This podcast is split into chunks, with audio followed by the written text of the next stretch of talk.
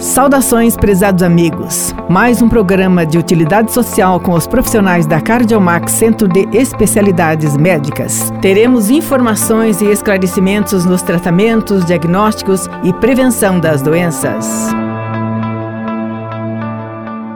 Estamos aqui dizendo boa tarde aos nossos ouvintes, internautas, em nome da Cardiomax Centro Avançado de Cardiologia. Temos a alegria de receber o nosso querido Dr. Afonso Papi, ele que é reumatologista, que atua também na Cardiomax. E eu já lhe digo boa tarde, doutor Afonso. Boa tarde, Terezinha. Boa tarde aos ouvintes. Muito bem-vindo. Obrigado, Terezinha. E hoje, então, o nosso assunto será sobre anti-inflamatórios, tão conhecidos de todos nós. Já posso lhe fazer uma pergunta? Claro, fica à vontade, Terezinha. Então tá quais os exemplos desse medica desses medicamentos e como atuam no nosso organismo. Isso é uma curiosidade de todo mundo. Isso, então a ideia do programa hoje é falar um pouquinho sobre esses anti-inflamatórios, porque a gente sabe que tem efeitos adversos, né? Efeitos que podem prejudicar o organismo dos pacientes ao usá-los de forma inadequada. E como são medicações muito comuns, a gente consegue comprar sem receituário, né?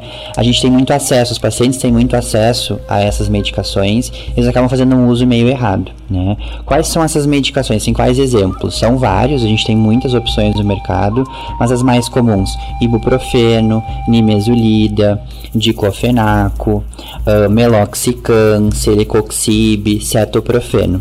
Todos são anti-inflamatórios. A gente tem vários tipos de gotas, de comprimido sublingual, comprimido via oral, tem injetável também, tanto endovenoso né, como intramuscular às vezes tem alguns compostos na farmácia também em que ele está um pouco escondido até, né? A gente junto às vezes com, com relaxantes musculares, outros analgésicos, às vezes a gente compra um relaxante muscular achando que é só um relaxante muscular e tá lá o anti-inflamatório, né? Uns exemplos é o Tandene e o Tandrilax, né? Não são relaxantes musculares, eles são anti-inflamatórios combinados com outras medicações.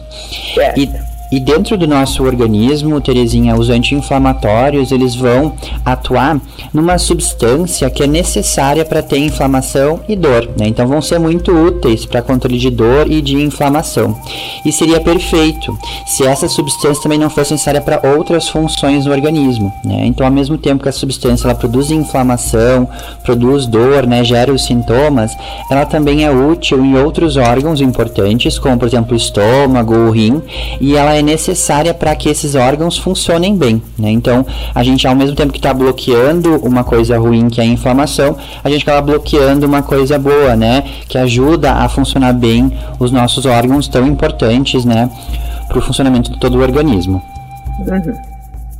E claro, doutor, que isso sempre tem que ser supervisionado a, a, nossa ingesta de anti-inflamatório pelo médico. Exatamente. O médico é, é que sabe quando vai fazer bem, não é nós que vamos na farmácia. Isso aí. Então, agora, para que tipos de dor os anti-inflamatórios uh, são utilizados? Já lhe pergunto qual a forma mais segura de usar os anti-inflamatórios. Isso, tu já até adiantou, né, Terezinha, mas a prescrição médica é uma maneira mais segura de usar esses, essas medicações, né? Uhum. Então, seguir sempre a orientação do seu médico. São medicações boas para as dores agudas, por exemplo, uma dor de cabeça, uma distensão muscular, alguém que fraturou algum osso, que teve algum corte ou torceu algum né, músculo, algum tendão, alguma coisa assim, são muito úteis para esse fim. Não devem ser usados por mais de 10, 14 dias. A gente não faz uso contínuo dessa medicação, né? Não faz uso sob demanda, assim, ah, tá com dor, toma um anti-inflamatório. São cursos, né? São alguns dias já bem estabelecidos pelo médico, né, no período certo, com um intervalo entre as tomadas correto. Se o paciente tem dor crônica, então que vai durar mais do que 10, 14 dias, né? Como por exemplo na artrose, alguns reumatismos na fibromialgia, a gente não fica usando de forma contínua esse uhum. remédio, porque é uma dor crônica. Né? Então a gente tem que ter muito cuidado assim, quando a gente tem uma dor que não alivia em poucos dias, a gente não pode ficar usando assim esses remédios por muito tempo. Uma coisa que eu vou lhe perguntar agora, uhum. é, quando a gente tem a dorzinha assim, é, uma coisa que surge de repente, uma dor no ciático, por exemplo, é, é, o ciático, ele, às vezes ele não é contínuo, mas ele se apresenta de vez em quando. Se a gente toma, é, é ruim tomar um, um dia, dois dias? Não, pronto? não teria problema. O que a gente sabe é que às vezes essas dores crônicas, né, por exemplo, eu tenho uma dor nas costas de longa data, às vezes dá uma piorada, né? A gente chama de uma agudizada numa dor crônica, né? Ela se torna pior. E a gente pode usar novamente uns dias do anti-inflamatório, mas não pode usar muito tempo, né? Então, assim, dois, três dias pode ser seguro, desde que respeitado as doses, né? E as contraindicações que eu vou falar também daqui um pouquinho, né? Tem alguns pacientes que não podem usar anti-inflamatório, né? Que a gente vai ter que tentar outras opções de dor, de tratamento da dor, né? Mais seguros. Uhum. Então, vamos falar para que tipos de dor os anti-inflamatórios eh, são utilizados? Isso, foi o que eu já falei, né, ah, Terezinha, verdade. isso sobre as dores mais agudas, né? Uhum. Então, quais os as malefícios que podem causar o anti-inflamatório? Isso, essa é a parte mais importante, né? A gente sabe que os anti-inflamatórios podem causar várias reações adversas no organismo, que podem ser bem simples, como uma lesão de pele por alergia à medicação, como mais complexas, afetando órgãos internos e importantes, né? Como os rins, como o estômago. Então, assim, pode causar dor no estômago, né, dor abdominal, pode causar mais refluxo. Em pacientes que já têm histórico de gastrite de úlcera, pode levar a surgimento de úlcera, pode levar a perfuração também dessa úlcera, né, e sangramentos. Então, podem ser quadros potencialmente graves do uso dessa medicação. Nos rins, elas atrapalham a função do rim. A gente sabe, inclusive, que tem pacientes que, quando fazem uso muito seguido, muito contínuo dessa medicação, podem perder de forma irreversível a função dos seus rins. Diminui a produção de urina, atrapalha a função mesmo uh, dos rins e do coração, que talvez seja um dos, dos piores efeitos colaterais da, dos anti-inflamatórios, acaba interferindo muito com o tratamento da hipertensão, por exemplo. Vai cortar o efeito de algumas medicações, como os diuréticos, que são muito utilizados para o controle da pressão arterial. Uh, podem atrapalhar o efeito do AS, que é muito utilizado em pacientes que já infartaram, já tiveram AVC.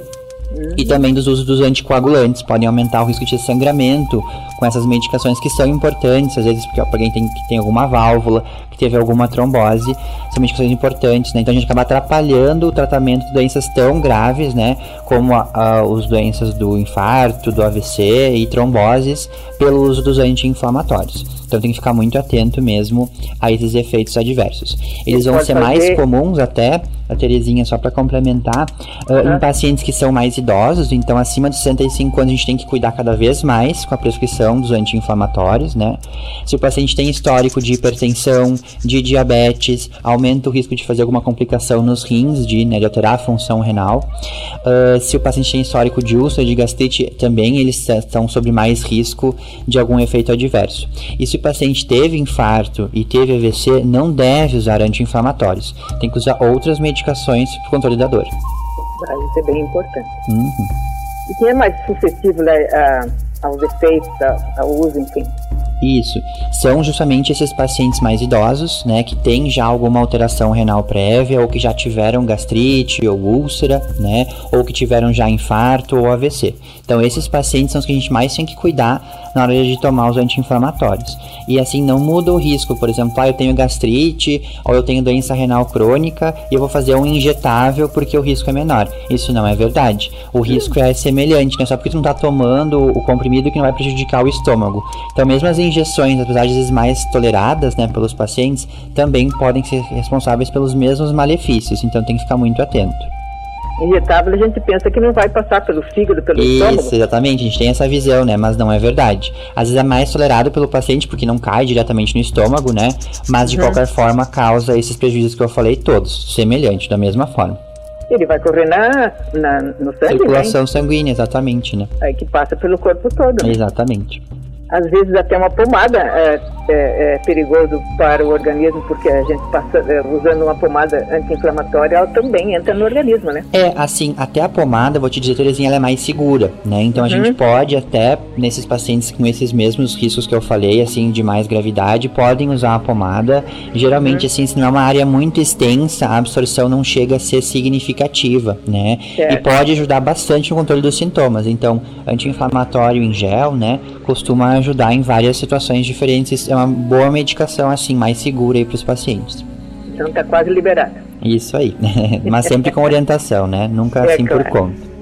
Uh, quais são as dicas, então, de um tratamento para dor e seguro, doutor, que quem de nós não precisa? Exatamente, né? É muito comum a dor. Especialmente os idosos, né? Exatamente, né? Então a dor, tanto aguda como a crônica, são situações muito comuns no nosso dia a dia. Então a gente tem que tentar fazer um controle adequado, né? Eu sempre explico para os pacientes, a gente tem que ter um tratamento que ajude, que seja eficaz, mas que não prejudique, de certa forma, outra parte né, do corpo. A gente troca, às vezes, um problema por outro, né? Então tem que ser uma prescrição sempre muito bem pensada para cada tipo de paciente, para cada tipo de comorbidade, né, de doenças que o paciente já tem, de medicações que ele use, vai ser para ele esse tratamento mais adequado, né? Então, assim, o primeiro passo é fazer uma avaliação médica e ter um diagnóstico correto de por que que tu tem essa dor, né? Só assim já vai poder tratar de uma maneira mais eficaz. Então o médico vai conversar, vai examinar, vai pedir exames se for necessário, e aí o paciente vai pedir uma prescrição mais adequada para o problema que ele apresenta, para o motivo dessa dor. E tem que lembrar que não é só com medicamentos, né, com remédios que a gente trata uma dor, seja ela aguda, mas especialmente as crônicas, né? A uhum. gente tem uh, o, toda a parte de reabilitação, de fisioterapia, de reforço muscular, os alongamentos, uso de calçados adequados, né?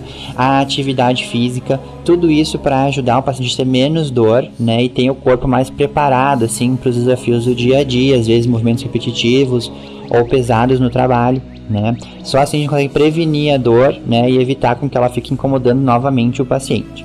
E se a gente precisar usar uma medicação assim, ah, por conta, um, dois dias, é uma dor mais tranquila, mais leve, eh, o uso assim sob demanda, quando dor, a gente recomenda mais o paracetamol e a dipirona, né, o Dorflex, também é uma medicação segura, porque essas medicações não contêm anti-inflamatórios e se respeitadas as doses uh, máximas né, e os intervalos adequados, são medicações muito seguras, que os pacientes toleram muito bem. Então é a nossa opção assim, de mais segurança para os pacientes. A gente falou também da pomadinha anti-inflamatória, também pode ajudar. Mas claro que nada vai substituir uma avaliação médica, né? As dicas que eu dei hoje, claro que o médico, quando consultar o paciente, vai poder dizer isso muito melhor, inclusive adequar essas dicas para o problema do paciente e para o perfil do paciente, né? Nem todos os pacientes são iguais, né? Com o seu contexto e a sua dor. Então a gente tem que individualizar sempre o tratamento, visando sempre o benefício, né? E não o malefício. Ah, com certeza. Então, em, em, em resumo, se a gente tiver uma dor assim, que de repente, vamos dizer, de noite e tal, que não, não vai encontrar o médico ou não seja tão forte que precisa correr no médico de noite, pode tomar um, um um Dorflex, por exemplo, por fazer exemplo. propaganda para o Dorflex. Mas enfim, não tem problema.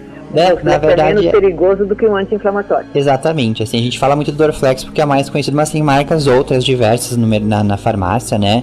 Só tem que cuidar se nessas. Às vezes a gente, ah, quero um Dorflex, mas Dorflex não funciona, me dá um outro relaxante muscular. Eles aparecem com os anti-inflamatórios às vezes, né? Então tem que cuidar muito isso, assim, uhum. né? Especialmente os é. pacientes que eu falei.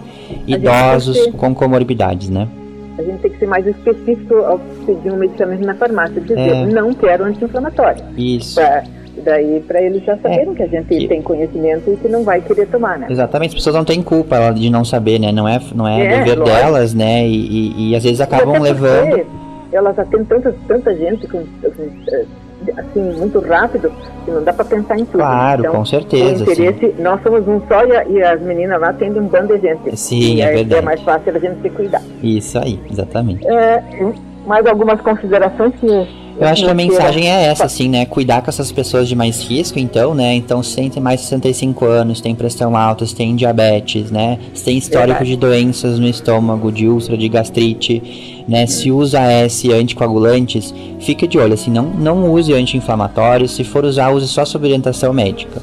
E as demais pessoas evitar o uso contínuo da medicação para evitar problemas. Se precisar de uso contínuo por algum motivo, às vezes dentro da reumato a gente acaba usando em alguns pacientes, sempre sob orientação médica e sempre realizando reavaliações, né? Consultas sequentes e exames laboratoriais para monitorizar os efeitos adversos da medicação. Tá certo. Que bom, doutor eh, Afonso, com a sua presença, a gente esclarece muitas dúvidas, com certeza, sobre a população. Ontem, quando eu anunciei, não sei se por acaso eh, alguém ouviu, na sua, na sua casa lá, a mãe, a avó, temos que mandar um abraço para a avó, porque ela é nossa ouvinte, né? É verdade. É, então manda um abração um abraço aí para pra avó Terezinha, que tá sempre me ouvindo aí, me acompanhando na minha trajetória. Muito obrigado, Sim. vó. Um beijo. Querida, né? Eu acho que na tua família as pessoas estão acostumadas a ouvir a nossa programação. Isso. Mesmo antes da tua participação, eles já ouviram. A gente fica muito feliz. Que então, bom. Obrigado pela tua presença. Muito obrigado, Terezinha. Um abraço e... para todo mundo. Se cuidem aí. E sucesso para ti. Obrigado.